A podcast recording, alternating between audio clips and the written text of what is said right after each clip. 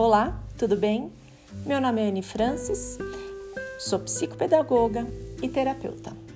Hoje eu vou falar sobre um tema muito recorrente que é a desobediência das crianças. Alguns pais reclamam que seus filhos não obedecem, que precisam falar mais de mil vezes a mesma coisa e, por mais que eles expliquem, o filho não corresponde às suas expectativas.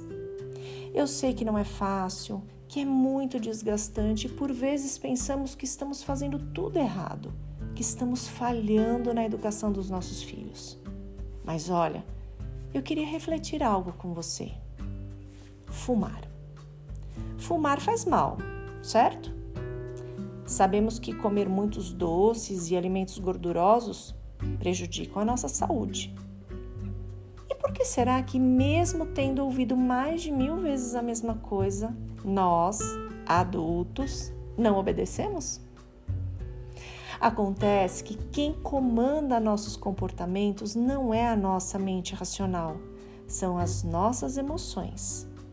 Por exemplo, se um adulto fuma ou come por ansiedade, não adianta o médico mandar parar de fumar ou a nutricionista passar uma dieta.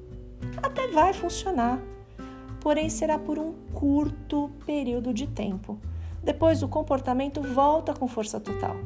Porque na verdade o que foi tratado foi o comportamento e não a emoção geradora.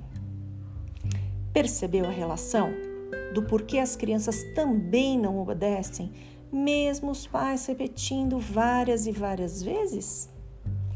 O cérebro racional das crianças é muito imaturo e não tem condições de responder nos momentos de estresse.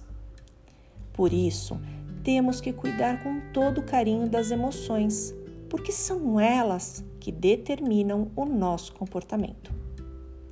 Muitos pais me perguntam como podem cuidar das emoções.